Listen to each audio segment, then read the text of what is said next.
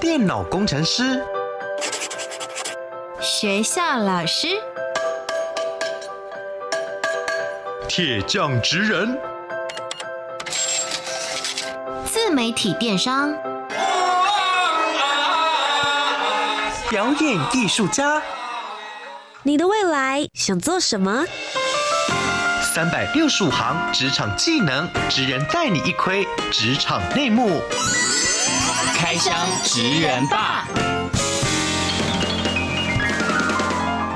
，Ladies and gentlemen，各位学弟学妹们，欢迎来到开箱职人吧，我是你们的学姐涂洁。今天节目当中要为大家开箱一个很特别的职业。说老实，涂洁学姐，我在还没有邀请到今天的这位职人之前，我完全不晓得有这个职业，所以就很兴奋的邀请到了杨纯婷学姐来到我们的节目当中，跟学弟妹们分享。嗨，各位学弟学妹，大家好，我是杨纯婷，你可以叫我婷婷学姐。婷婷学姐到底做的是什么样子的特殊职业呢？三个职场关键字，学弟妹们，我们一起来猜猜看喽。Master 职人 Key Words。首先，第一个职场关键字是户外工作。哦，所以你不是在一个室内的地方，有可能会风吹雨淋。是的。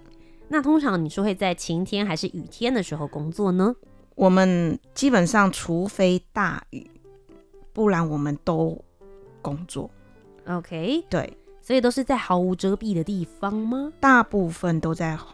不遮蔽的环境下，就是户外的空间。嗯。那所谓的户外，因为大家马上会想到的是，可能是海边，可能是山上，可能是都市，也有可能是乡镇。通常你的位置会，我们的空间是大部分都在社区的庭院，或是独栋独户的呃大宅院呐、啊，有的是别墅之类的，嗯，有的在空中的花园，所以是服务家的其中一个部分。对。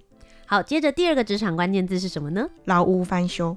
哦，所以刚刚有提到了是跟屋子跟家有关的，所以你会做到，比如说是二十年、三十年甚至百年以上的老屋建筑会找到你。基本上我们会在建筑的旁边做跟植物有关系的一个改善。嗯，对，所以你的老屋翻新并不是所谓的室内装潢，是在外面的地方。对，但是我们也不是做户外建物的拉皮，嗯，OK，我们是做庭园的这个拉皮的概念。好，情缘拉皮，各位学弟妹们应该已经有找到一些关键字了，然后包含刚刚婷婷学姐也有提到的，跟植物是有相关的哦。最后一个职场关键字是什么呢？绿色，绿色哪方面你会接触到绿色？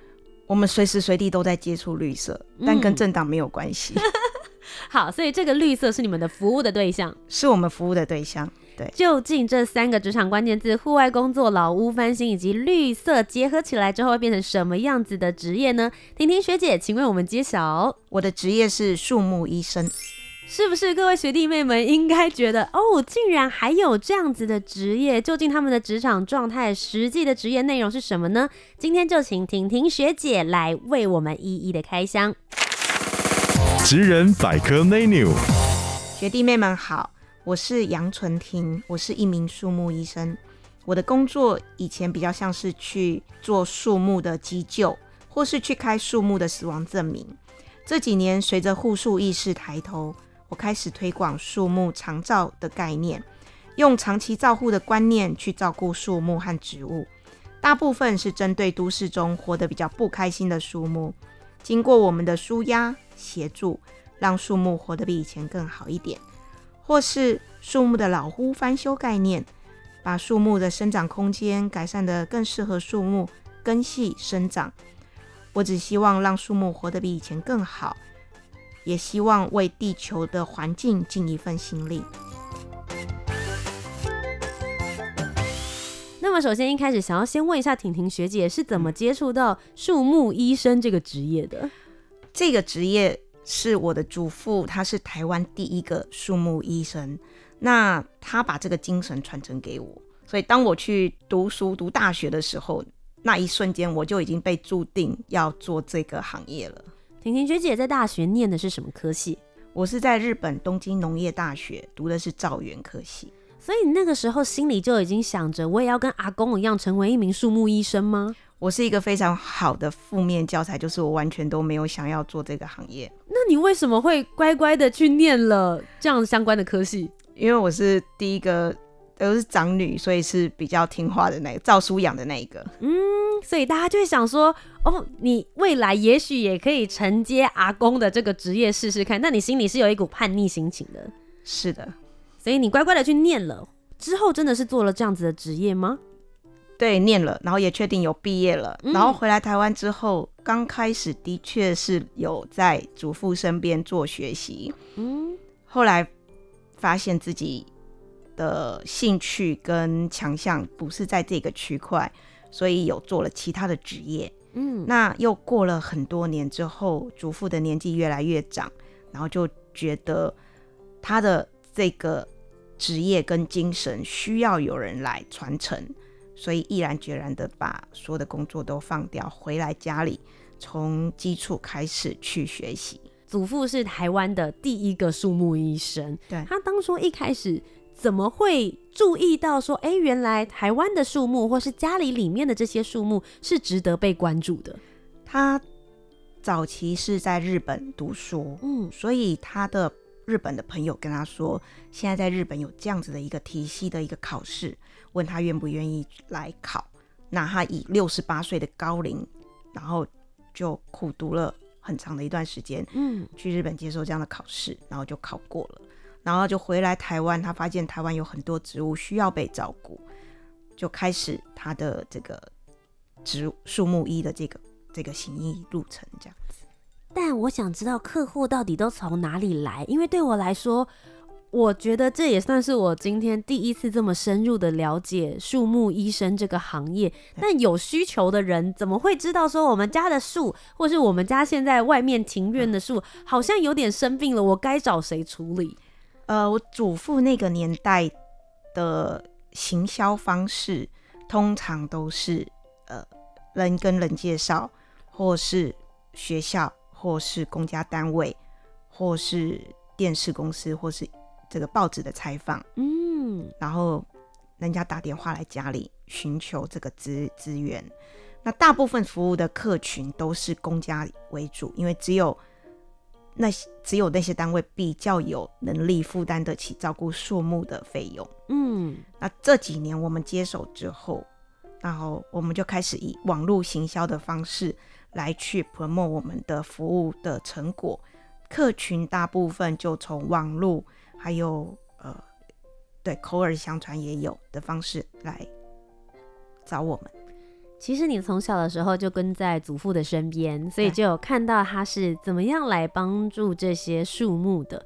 但实际加入了这个产业，也成为一员之后，你觉得跟你想象之中差别最大的地方是什么？差别最大的地方在于一点都不轻松哦，在。体力上跟心情上，好，我们先从体力上，因为很多人都会想说，医生呢，感觉是在旁边开诊断书，然后就会有人去处理，把这个树木照顾好。但实际上面来说，你们也是要付出体力去照顾的吗？对，我们有团队，虽然只是团队，大部分都是靠他们去实际操作，但基本上，包括我今天来之前，我也在现场跟着他们一起做，嗯，这样我才能够了解我。的客户就是我的树木发生了什么问题，我需要用什么样的方式来去照顾它。嗯，第二个刚刚提到的是心情上面也很不容易，心情上的不容易是因为客户会客所谓的应该说家属树木的家属，他们会用着非常期待的心情，希望他的这个树能够越来越好。那我们就会很有压力的，我会很有压力的感受到说他们的期望值。嗯，我很喜欢婷婷学姐用的方法，你让我觉得这一棵树木它其实就是你的病人，它就是人，然后也有生命力，所以你会称呼他们为树木的家属。然后你们在开诊断书照顾他们，就像他枝叶繁茂，就像我们希望我们的家属们进到医院里面之后出来可以很健康，健康没错，这样子的心情跟心态，所以确实以你来说的话，它就不单单只是我照护树木，而是真的会有这种我行医的紧张感。是，而且我们已经不是把它当做一种宠物或是一棵树的概念，而是把它当做一个人，甚至一个跟着我们一起成长的一个这个。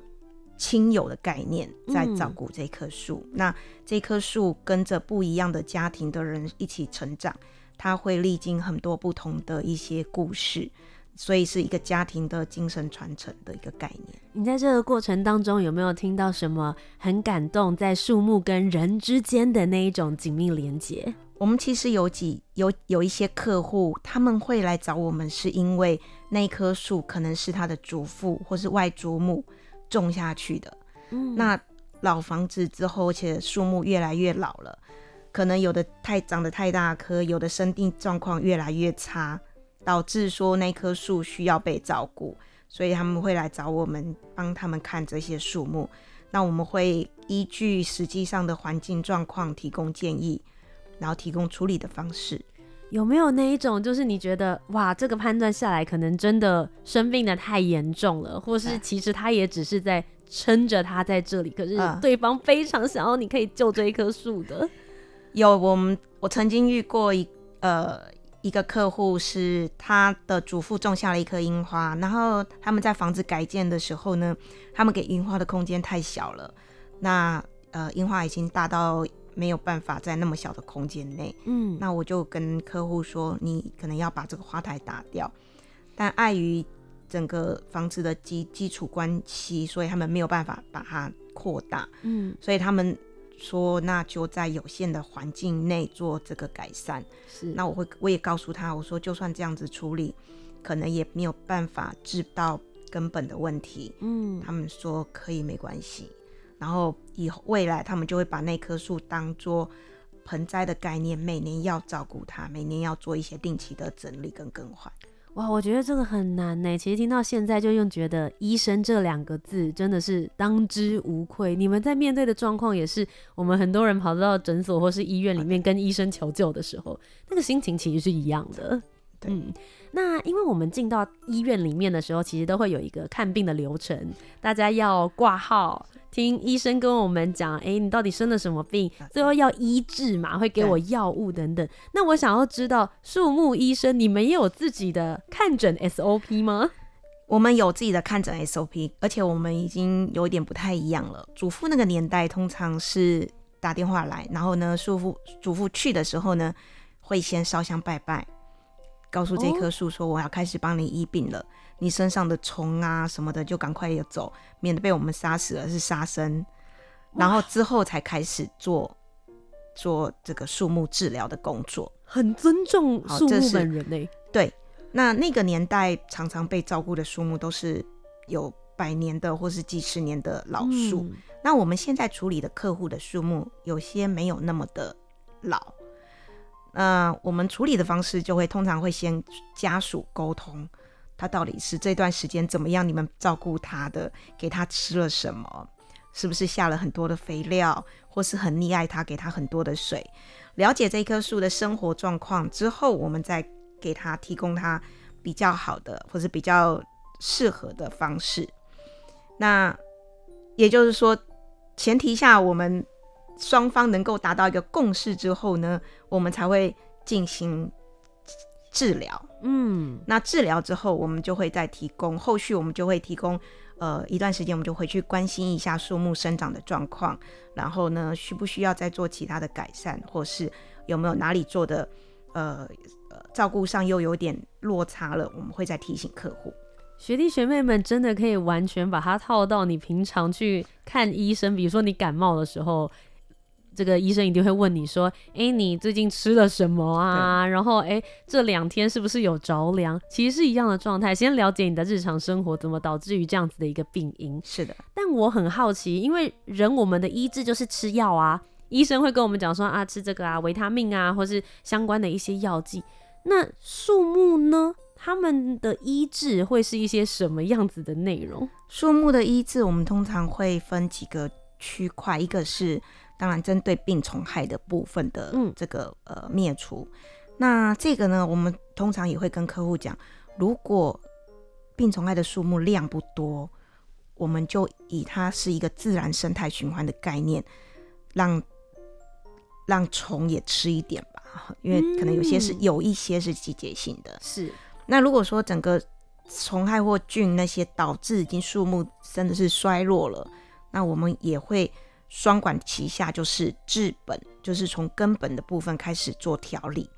然后另外一个部分就是杀虫灭菌之类的，嗯，就双管齐下，两个方式同时进行。那有一些状况是可能没有特别的严重的病虫害，可是它就是长得不开心，活得不开心。那我们就只我们就会告诉客户说，那你是不是很久没有给他吃点好料了？啊、嗯，一般人我们这上班族好歹也有三节奖金，你一年给树木吃一顿好的，应该也不为过。所以我们会用这样的方式来去跟客户沟通，说他可能每年需要一些不一样的照顾。嗯，除了你们自己的医治专业之外，我发现你们跟树木家属之间的沟通，其实也是一门很重要的学问。对，因为现在的对于树木保育跟这个护树的观念人越来越多，观念越来越强大。那在这样的过程当中，我们可能需要用更多跟家属之间的互动，然后了解。到底家属是用什么样的心情照顾这棵树？有的时候是很溺爱的，有的时候是觉得就是感情上的连接是很强烈的。所以这样的关系下，我们就会提供真的怎么样照顾才会从根本改善树木健康的一个方式来提供给客户。嗯，那你自己本身现在做树木医生这个职业已经有多久的时间了？大概十年左右。这十年以来有发生什么让你觉得哇，这个病很难医，或者是这个树木的家属不愿意放手这种很挑战的事吗？这几年印象深刻的一个案例是，呃，一个屋顶花园种的罗汉松，它其实是不是很大棵的树木，因为土壤的状态还有根系的状态不太 OK，所以就整棵都已经黄掉了。那我就跟业主。就是家属说，你要不要直接就换掉这些树？嗯，因为换掉这些树的成本低于我救这些树的。理解，这是一个 CP 值的建议，对，很 实际的一个一个一个状态，所以我就有这样建议他。嗯，但因为这些树在家庭已经有十多年以上的感情存在，这么久了，超过二十年左右。嗯，那他们就说很希望看有没有机会。因为有看到一点点的芽，他说没有关系，我愿意花时间。我说你可是要等，我没有办法给你保证。他说没关系，然后我们就很努力的。那我还印象很深，是因为他是在农历年前的两天，我们签确定好以后，我们就花了两天的时间，把那些把三棵树做土壤的环境的老屋的翻修的改善的概念，嗯，整个处理完之后。隔年的三月、四月开始有冒芽，然后我们就觉得有点欣慰，可是还不能算是脱离险境。险境，好，我担心它是昙花一现，嗯，所以观察了呃一年之后，确定植栽的这个叶子都有越来越茂盛回来，我们才比较安心。哇，恭喜耶！我整颗心吊挂在半空中一年。真的，因为你一路在讲这个故事的过程的时候，我们仿佛也就是、欸、很像家里的家属，然后我们生病，然后看到他慢慢好转的那种欣喜感。对，因为等于是从呃加护病房，然后慢慢的移到了一般病房开始照顾。嗯，所以这对我们来讲也是一个非常大的一个挑战，跟一个很大的一个呃团队，整个团队来讲，气势就会觉得说，我们其实是有能力把树木从险境中拉回来。我觉得其实你的职场故事过程当中，让我特别感动的地方是，这些树木它们就是生命，所以你会觉得有看到那个生命的强韧度，然后包含你们说透过你们的细心照料，你真的很用心，然后针对他们的每一个情况，我们细心的去照料，他其实就有机会能够回到蓬勃发展、生意盎然的样子。对，他会，他又开始走上坡。那、嗯、呃，我们也告诉过家属，就是说。就算这棵树真的走上坡了，可是没有办法像你当初看到它这么的美丽了，那你还愿意吗？他说愿意。嗯、那我说好，我们就处理那我相信，身为一个树木医生，你们一定会有看到拯救起新生命的时候，但有的时候，也许你们也是送他最后一程的时候。有，我们也有做过。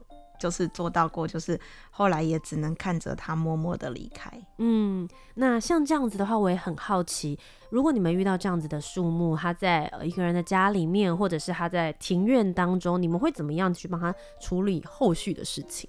如果那棵树确定没有什么生命，就说已经走到最后了，那我们呃通常就会建议客户就是把它做处理掉。那处理掉之后呢？嗯我们会给他几个方向，一个就是说，如果有些树木的材木材本身是不错的，我们会建议说，你要不要自己留下来？哦，可以这样子，哦、嗯，对，它可以，也许可以做，呃，做有的可以做椅子，有的可以做，甚至我说你如果有认识这个雕塑家，可以做其他的雕塑品放在家里，它可以成为另外一种艺术品，延延续它的生命。嗯、那另外一种方式呢，就是例如我们会联系。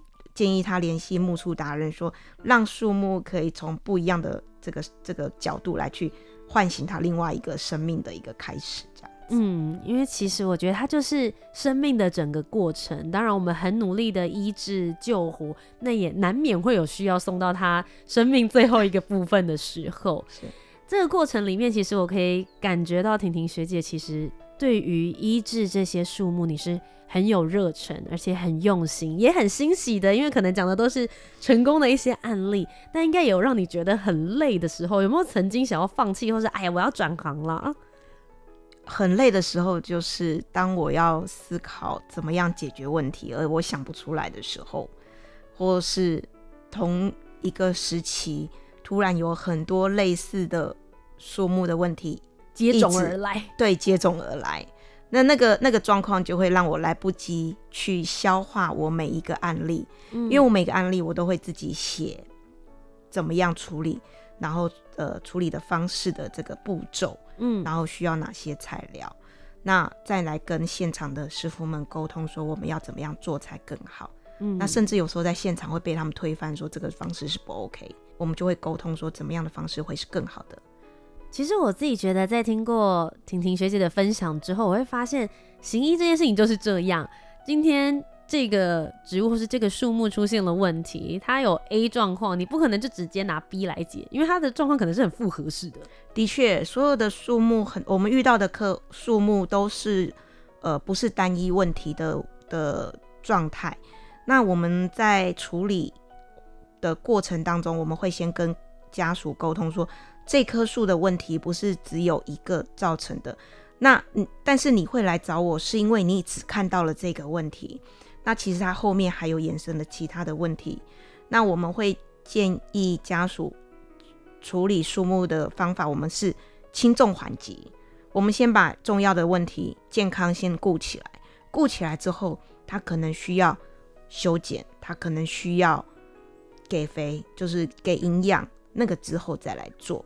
所以轻重缓急的顺序开始建立了之后，我们再开始处理树木。处理完之后，我们甚至还会思考说，树木跟人之间的关系，树木人从什么样的角度或者什么样的气氛下，会来跟庭院的这一棵树木来互动互动，然后来给客户更多的。呃，建议说怎么样未来去照顾这一棵树这个家属。嗯，其实婷婷学姐呢，他们的公司服务的过程当中也是有粉丝专业。那她自己本身在写文的时候，我觉得最后一句真的，你常常会提醒大家说，在照顾这些树木或者在医治的过程当中是没有模板跟 SOP 的。是的，我我觉得是没有 SOP。呃，虽然大方向可能都很类似，但是。会在不同的环境下、不同的呃这个树种的情况下，它会需要不同的配方，或是不同的改善方式。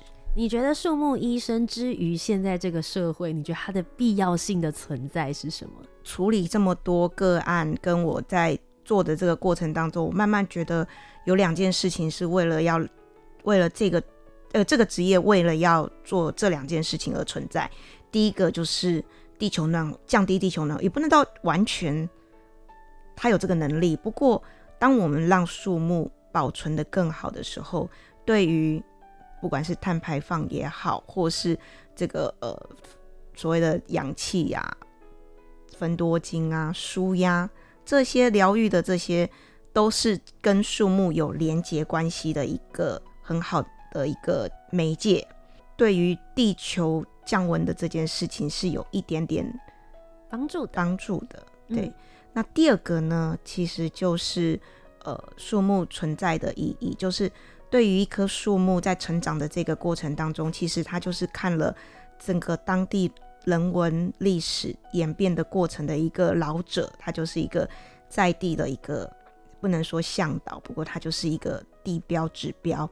所以树木的存在，等于是对于地球来讲，或者这个家庭，或者这个区域来讲，是一个无价无价之宝。嗯，其实婷婷学姐刚刚在分享的时候，我马上想到的第一个场景画面是在很多的乡镇当中，一定都会有一个庙。然后庙宇的外面一定都有一棵大榕树，大家都会在树下乘凉，在这边泡茶，是一个很重要的聚集中心。对他们来说，这一棵树木其实就是他们生命中陪伴着其中的一员。我们一起成长，然后度过很多非常重要的生活的瞬间，或者是你人生一些很重要的里程碑跟必经的阶段。那想要问一下婷婷学姐，成为一个树木医生，对于你自己来说呢？你觉得它的意义是什么？我觉得它的意义是传承一个职业道德的精神。那我祖父那个年代救救树木，跟我们现在旧树木，还有呃对于树木保育的这些观念，我们希望能够把它传承下去。那希望让树木能够呃生命是传承的这个生生不息，嗯、然后这个爱爱树的这个观念是。传承代代永续的。嗯，那今天在节目的最后一个单元呢，也想要请婷婷学姐来帮我们解惑一下。如果接下来学弟妹们真的也想要成为一名树木医生的话，他们应该要具备什么样子的技能？大学要念什么样子的科系会比较适合呢？职人真心话。目前台湾大概有三个比较大的体系，一个是日系的，一个是。呃，美系的，另外一个是台湾自己的。嗯，那日系的话呢，就是像呃，我是偏日系的，我们是去日本去学习、去进修，然后呃，未来我如果未来考试也是往日本去考。那美系的话呢，呃，它是也是一个非常历史悠久的一个协会，他们已经呃有很多的这个标准跟很多的课课题课就是课程。然后在这个体系里面呢，也有很多不一样的一个专科在学习。嗯，那这个体系目前已经在台湾也生根发展很多年。然后他们的考试是在台湾可以考试，这样。那台湾本土的话，就是各大名校，植病系或者是园艺，呃，园艺可能比较没有的，植病系、森林系就会是这些呃专职人员培训的一个基础。那我很好奇是，大家如果比如说念完书之后，接下来的职场方向到底应该要去哪里找工作？因为我的想象当中就会像婷婷学姐这个，你是传承了阿公的诊所，你们算是自己创业，自成一格，有一家店。但除此之外呢，如果我已经想要成为一名树木医生，到底有哪里会聘雇我呢？呃，在台湾，我个人的观察下，就是可以走公部门。例如说林务局、刑事所、农农农委会之类的，就是这种相关科系做专业专业的人员。那另外一种就是呃园艺公司、景观公司或是建设公司里面的景观部门之类的。嗯，那像这一类的话，像在日本，他们这一类的人员就会很多。他们在日本呃建设公司或是营造公司里面就会有个绿化部，那里里面通常就会有一位叫做树木医的这个职人。嗯，今天非常谢谢婷婷学姐来到开箱职人吧当中，跟我们分享了一个很独特，而且大家平常比较少见的树木医生这样子的职业。也希望透过她的分享，我觉得其实她刚刚前面里面有提到了很多她自己的一些理念，包含在。救树木，然后跟树木之间的关系、情感之间的连接，还是非常谢谢你。不论是继续传承来自于祖父的精神，还是你面对每一个家属跟每一个树木这么用心的态度，非常谢谢你今天的分享，谢谢，谢谢，谢谢图杰，谢谢。那么各位学弟妹们，我们今天就要下课喽。我是你们的学姐图杰，我们下周节目再见，再见拜拜，拜拜。